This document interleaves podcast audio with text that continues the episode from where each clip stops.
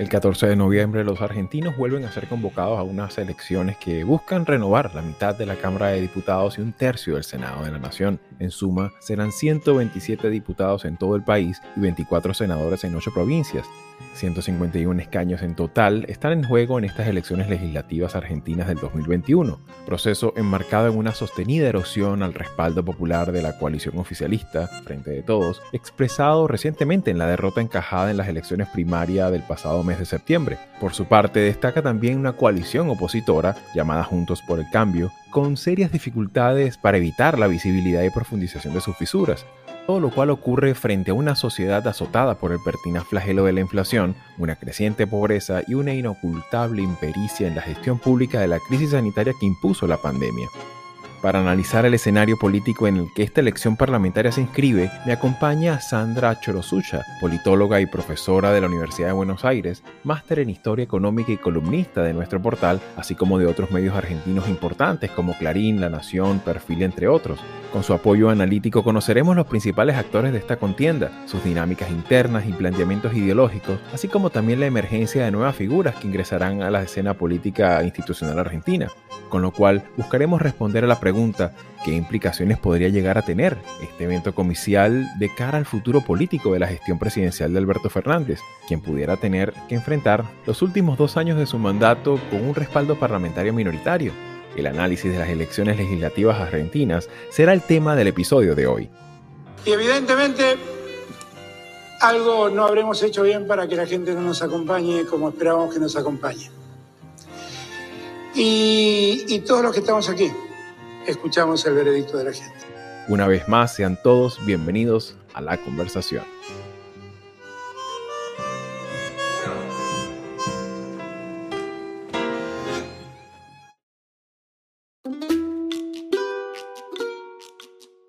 Y bien amigos, como comentábamos al principio en la nota introductoria, me acompaña del otro lado de la línea Sandra Chorosucha, con quien vamos a conversar un poco esta Argentina en la que se enfrenta en, en pocos días a una elección legislativa muy importante en un contexto político bastante particular y sobre el cual vamos a, a, examinarlo en detalle. Sandra, bienvenida a tu casa a Latinoamérica 21. Hola Xavier, muchas gracias por la invitación. Para empezar un poco estas elecciones legislativas, sería interesante hacer como una primera aproximación ¿Qué importancia tiene de cara a el ejercicio de los pesos y contrapesos que debe haber en todo sistema político entre un presidente, un poder legislativo y el poder judicial? En este contexto político argentino de hoy, ¿cómo podemos examinar estas elecciones que, valga, el comentario, no son unas elecciones totales como habitualmente ocurre en muchos países, como el caso de Ecuador o el mismo caso de países de Centroamérica, en el que el Congreso o el, el, Poder Legislativo de alguna manera se juega la totalidad de las bancas. En este caso, en Argentina, tanto diputados como senadores ponen al escrutinio público electoral un grupo determinado. En este contexto, ¿cuáles podrían ser esos elementos iniciales para poder entender las elecciones legislativas argentinas de este 2021? Argentina está bajo una coyuntura, como muchos países que atravesaron la pandemia, pero tal vez un poco peor, porque veníamos muy mal, ya durante los últimos seis años, muy mal eh, económica, macroeconómicamente y socioeconómicamente, con lo cual se complica más todavía, y lo que ocurre en estas elecciones tienen un peso aún mayor y se, se ponen en juego más cuestiones. Pero digo, a nivel estructural, es verdad, Argentina celebra elecciones legislativas cada dos años, o sea, hay renovación de las cámaras y las elecciones presidenciales ocurren cada cuatro años, con lo cual va a haber un momento donde van a coincidir elecciones presidenciales con legislativas. Precisamente es muy parecido al, al, sistema y al calendario electoral estadounidense, en el que cada dos años hay una elección en la que buena parte del Senado y la Cámara de Representantes se somete al escrutinio popular y bueno, de alguna manera eso también representa como una forma, como un termómetro político para examinar la gestión del presidente en funciones. Ya pone en agenda lo que va a ocurrir en las presidenciales cuando deberíamos ocuparnos del aquí y ahora, como se dice, ¿no? Porque falta mucho para las presidenciales, faltan dos años, pero ya empieza la carrera de la presidencial porque el termómetro te va marcando qué hacer o qué no hacer, ¿no? Ahora, este año, en 2021, no hay elecciones presidenciales generales, sino que hay elecciones generales legislativas. Como bien dijiste, esto es un termómetro de alguna manera para el oficialismo y también para, para la oposición, cada dos años, lo que se está poniendo en Argentina en juego claramente, cada dos años se pone un límite en las urnas a quien ejerce el poder, transfiriéndoselo temporalmente a quien no ejerce el poder. O sea, en cada elección se ejerce una suerte de voto castigo. ¿Sí? ¿Por qué? Porque justamente los que vienen gobernando, vienen gobernando mal. o vienen gobernando mal para una gran mayoría de la población. Pasa esto hace muchísimo tiempo en Argentina y esto, bueno, hace que el, oficialismo pueda cambiar el rumbo o no y que siempre la oposición, esto viene, pasó también con, Mauricio Macri, antes con Cristina Fernández de Kirchner, en las elecciones legislativas suele estar perdiendo el partido que está gobernando cada dos años y esto genera todo un, movimiento importante. encima en pandemia eh, todos los oficialismos vienen perdiendo, tanto presidenciales como legislativas, ¿no? Además. hay un elemento también interesante, ¿no? Que hay que también examinar, que es algo muy característico del impacto que ha tenido la pandemia a nivel político, ¿no? de que precisamente esa figura de la reelección está en grave crisis, grave retroceso a nivel global, sobre todo donde hay democracias pues con cierta regularidad. Seguro. Creo que en el caso en el caso argentino no creo que sea la excepción. pasó hasta en Alemania, pero claro, en Argentina encima hay hay fundamentos, mucho argumento como para decir tal vez sí un recambio si bien los, los que gobernaron anteriormente también este, se manejaron de mala manera, por eso también siempre hay a veces cierto humor o cierta ciertas chicanas o chistes en campaña donde de alguna manera eh, Cristina gana porque gobernó mal Mauricio Macri, entonces la mejor campaña fue eh, la, la, gestión de Macri para que gane Cristina, o Cristina o Alberto, pero bueno. A efectos de describir un poco el, el elenco si uno tocara abrir una novela, ¿no? Que dijera, bueno, este es el contexto político argentino, tenemos que encontrar a, los protagonistas de este, de este, de este contexto político y ponerlos como en, en escena, ¿no? Y, y, en ese sentido, bueno, ya hablaste de las coaliciones, ¿no? Que un poco como hay que entender esta dinámica política oficialista, hay que también considerar la vicepresidenta argentina con todo este tema de la concesión de obras públicas, el memorando con Irán, Potesur y los sauces, los cuadernos de la corrupción durante la extendida presencia del kirchnerismo en la política argentina. Sin embargo, para entender un poco también los otros actores, ¿cómo podríamos entender la disposición en la que están actualmente en esta, eh, de cara a esta elección los principales actores considerando pues también los actores que están al margen de, de, de esta coalición oficial. El kirchnerismo es como una transformación, una mutación, una nueva versión del peronismo, ¿no? Que surge en el año 2003, después de eh, una crisis muy profunda en Argentina, tal vez la más profunda junto con la que estamos atravesando ahora eh, desde la llegada a la democracia, ¿no? Eh, donde, donde hubo una interrupción de, un presidente que en ese momento era radical, Fernando de la Rúa, en el 2001, una crisis muy importante en Argentina. A partir de ese momento hubo una sucesión de cinco presidentes, hasta que, que llegó la elección en 2003 y ganó Néstor Kirchner, Néstor Kirchner gobernó desde el año 2003 hasta el año 2007, cuatro años. Y después gobernó su esposa, Cristina Fernández de Kirchner, durante ocho años, o sea, desde 2007 a 2015. Muere, muere eh, ahora se, conmemoraron los, 10 años de la muerte de Néstor Kirchner hace pocos días, murió Néstor Kirchner cuando ella era presidenta del kirchnerismo, gobernó desde el año, te decía, desde el año 2007 a 2015, de manera ininterrumpida porque hubo reelección en el medio. Durante el gobierno eh, kirchnerista eh, ya pasó con el peronismo en otras épocas, en el 46, en el 73 cuando vuelve Perón también a la Argentina. A veces hay como,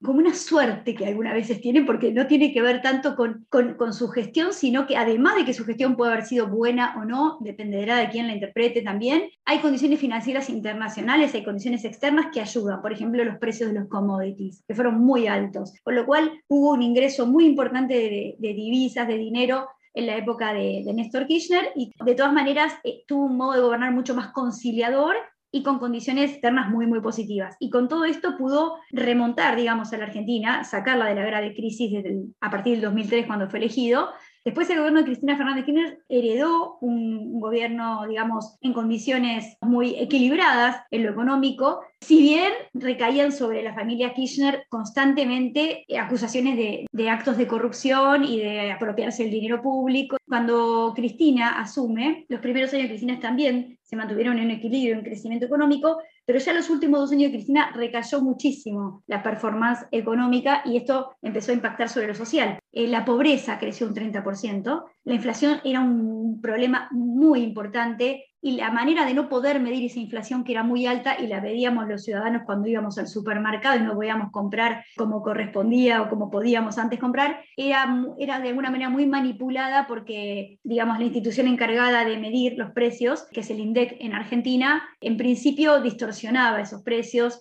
y después directamente no trabajó, directamente estuvo, estuvo un tiempo cerrado el INDEC no trabajó, con lo cual no teníamos mucha data, pero sí lo que supimos es que Cristina Fernández de Kirchner los últimos dos años de su gestión y sobre todo el último año en términos macroeconómicos decayó muchísimo, al punto de que se llevó un 30% de desempleo y a una inflación que era muy importante. Y así heredó Mauricio Macri en 2015 cuando gana la elección, que seguramente gana esta elección por la mala gestión de los últimos dos años, año y medio de Cristina, eh, con una herencia, digamos, que le llamaban la maldita herencia. Eh, Mauricio Macri conformó el PRO, digamos, el PRO pudo gobernar hasta ese momento nada más en la ciudad porteña, o sea, en la, en la capital de la Argentina, en la ciudad porteña, hace 14 años que gobierna el PRO. Pero en el año 2015 se conformó, se conformó una alianza que se llama Cambiemos, Cambio y ahora a Juntos en algunos distritos, pero Cambiemos fue conformada por el PRO, por la Unión Cívica Radical, que en ese momento estaba, se sentía aún muy abatida con, con este 2001, que, que, hubo que interrumpir un gobierno por, por una mala gestión y porque fue el fin de la convertibilidad y se vino una tremenda devaluación y, bueno, hubo grandes problemáticas que llevaron a que de la Rúa deje el poder, como dije, entonces la Unión Cívica Radical, de alguna manera tratando de volver a las pistas, se une junto al PRO de Mauricio Macri y también la coalición cívica eh, liderada por Elisa Carrió. Arman la coalición Cambiemos. Contenía, digamos, fuerzas de, distintas orientaciones también ideológicas, porque en su génesis, al menos, la coalición cívica de, Carrió era, una, era más de centroizquierda, el radicalismo siempre fue una, un partido, una fuerza con ideas muy republicanas y también donde podía convivir la centroderecha y la centroizquierda, pero era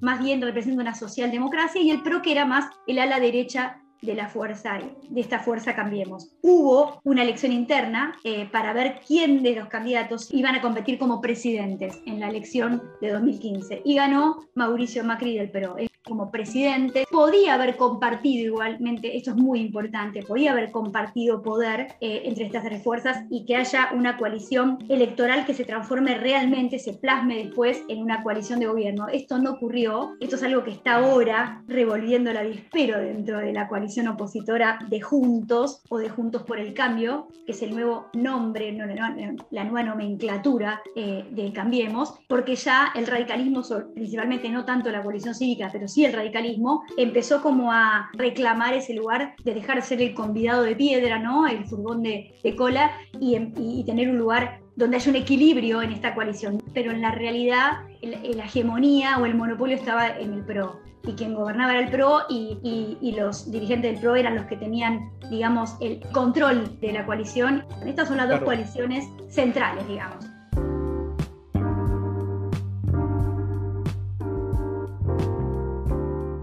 Latinoamérica 21 es un medio independiente y plural comprometido con la democracia y la libertad de expresión, que produce textos de análisis y opinión escritos por expertos sobre temas políticos, económicos y sociales de América Latina. Nuestra red está conformada por más de 150 columnistas latinoamericanos o latinoamericanistas de más de 20 países provenientes de diversas disciplinas que regularmente colaboran con sus textos. El contenido de Latinoamérica 21 es publicado en nuestra web en español, portugués e inglés y en diferentes secciones de una red que incluye a 16 de los principales periódicos de la región.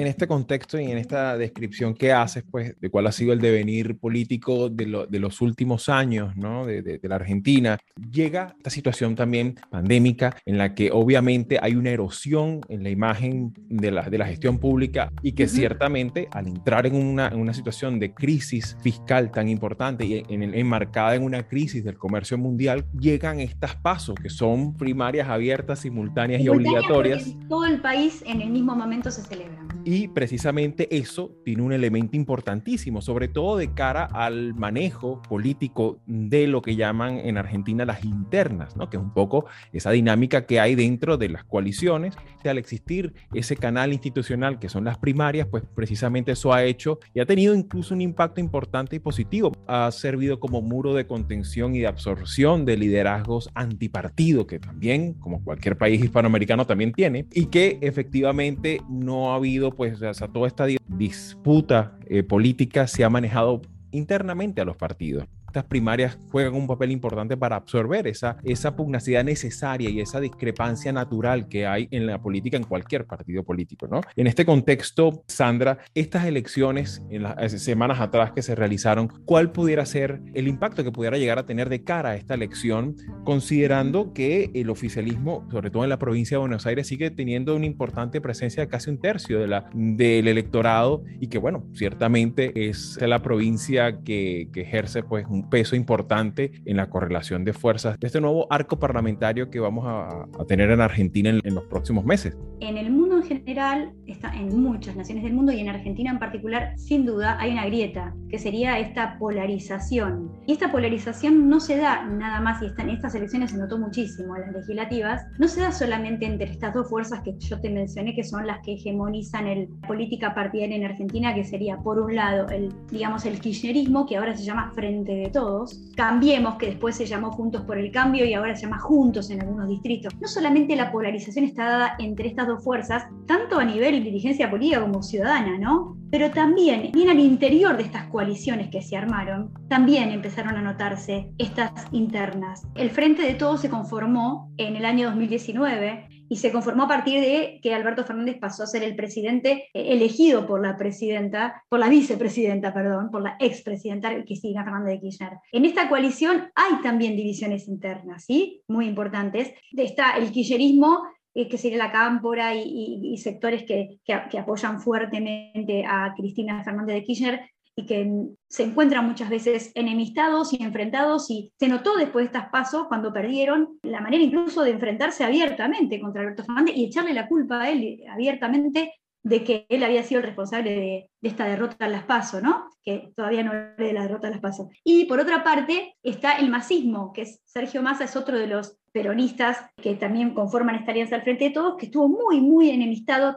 como lo estuvo Alberto Fernández con Cristina Fernández de Kirchner durante muchos años, muy enemistado, cuestionando muchísimo al kirchnerismo, pero que conformaron ahora, bajo el paraguas del peronismo, este frente de todos. Entonces, también hay internas al interior y hay disputas que en época de campaña no se pueden demostrar mucho. Y antes de las PASO fue muy inteligente el Frente de Todos y se mostró muy cohesionado. Tanto es así que en las PASO no hubo internas eh, en los distintos distritos, no hubo internas en los distintos distritos, sino que fueron con listas de unidad. Quisieron mostrarse muy cohesionados, fueron muy estratégicos porque además está tan mal, digamos, la Argentina a nivel eh, macroeconómico, socioeconómico y financiero, está todo tan mal, también en parte por la deuda, de pobreza, una inflación altísima.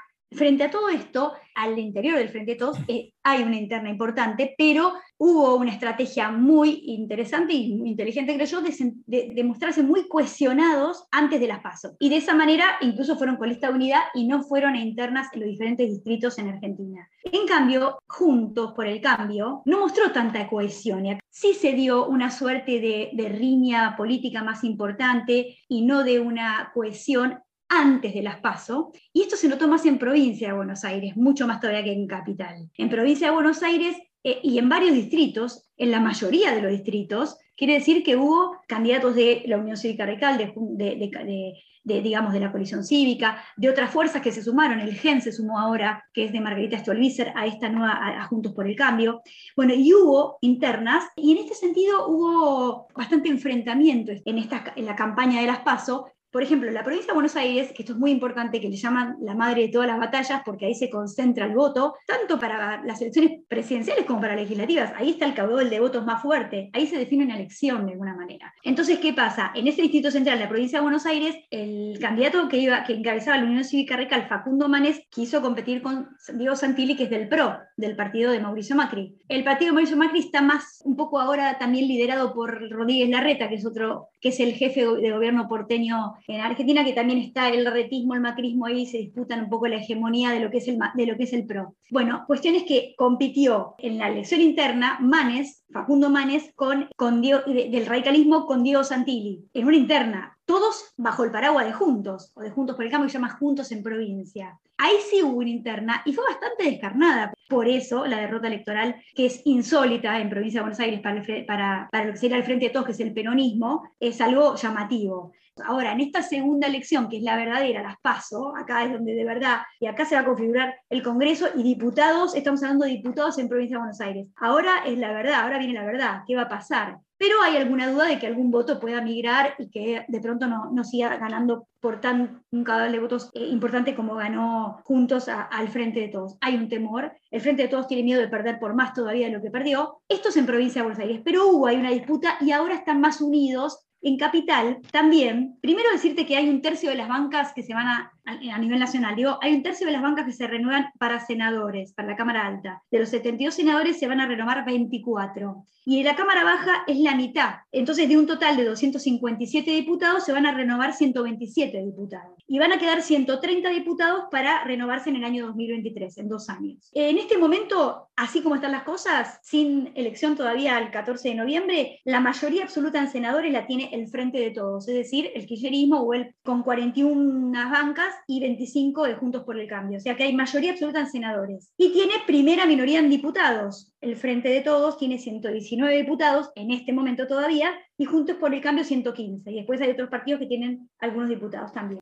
En estas circunstancias sí podría darse una ruptura o una nueva correlación de fuerzas de cara a esta nueva elección. Y, precisamente considerando un poco la lectura que has hecho en estas últimas notas que has publicado en, los diarios, considerando también los, los pocos estudios de opinión que pudiéramos esperar no vamos a hacer futurología, no vamos a, dar un dato preciso, pero más o menos cuál podría ser la nueva correlación de fuerzas que podríamos tener en el nuevo poder legislativo argentino. Bueno, acá te podría hablar de mi ley, por ejemplo, porque en Capital Federal pasó lo siguiente. El partido del Frente de Todos, o sea, el peronismo, con Leandro Santoro encabezando la lista, sacó el 24,60% de los votos. Juntos por el Cambio, encabezado por María Eugenia Vidal, la lista sacó 32,90% de los votos. Pero en Juntos por el Cambio no compitió solo María Eugenia Vidal del PRO. Las 32,90% para María Eugenia Vidal de Juntos por el Cambio, te dije, Leandro Santoro del Frente de Todos, 24,60, ganó Juntos por el Cambio con María Eugenia Vidal, sacó 8 puntos más,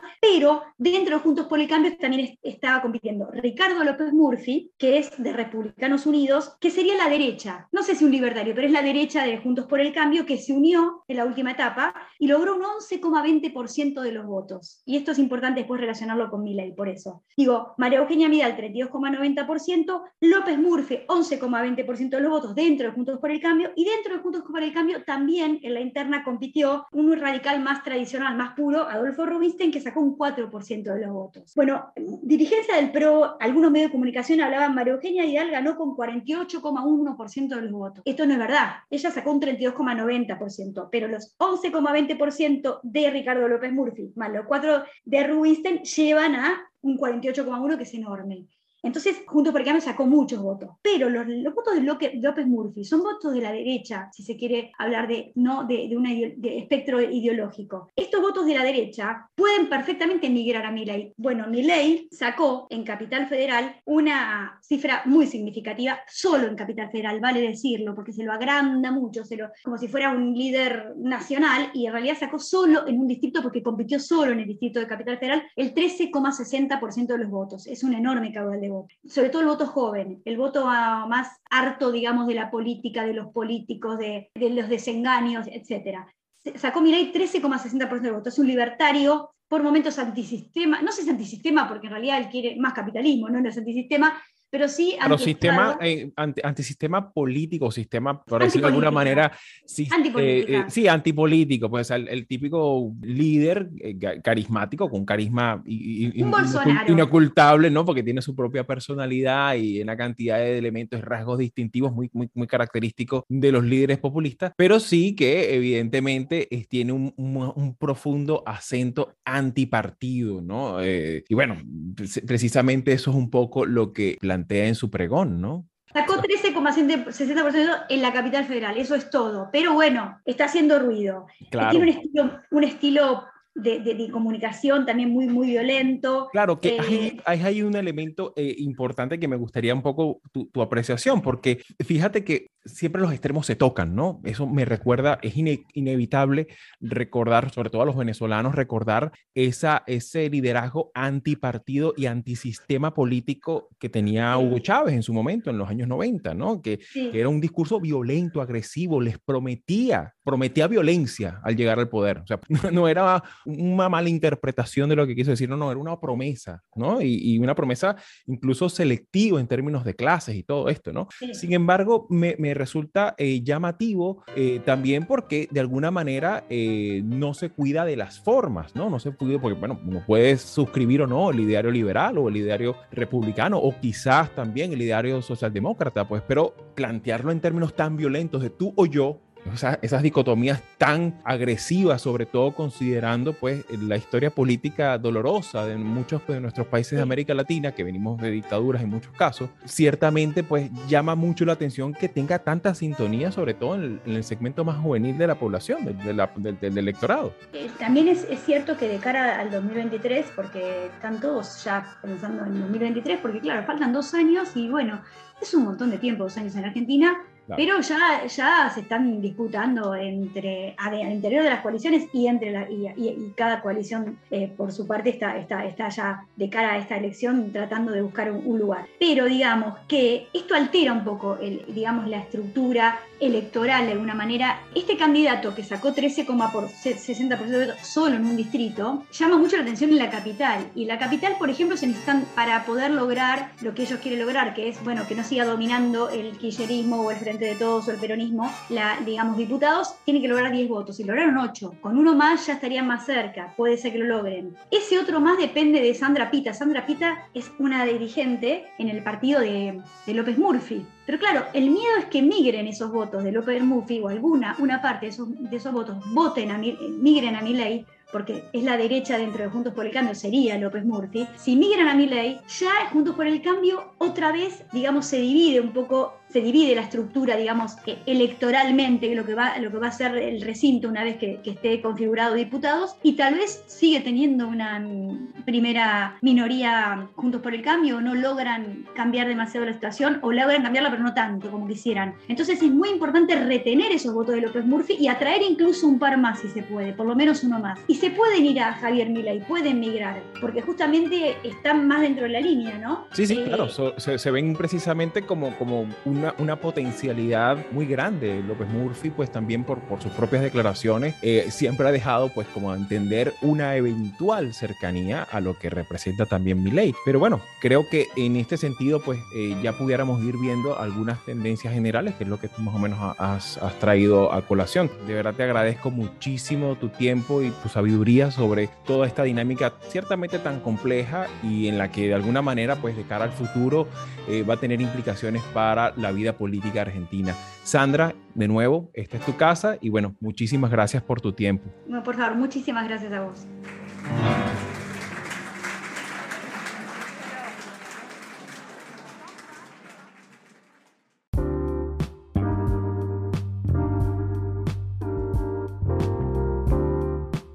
Parte del audio para la elaboración de este episodio fue obtenido del canal de YouTube del portal argentino La Nación musicalización fue posible gracias a Blue Dot Sessions.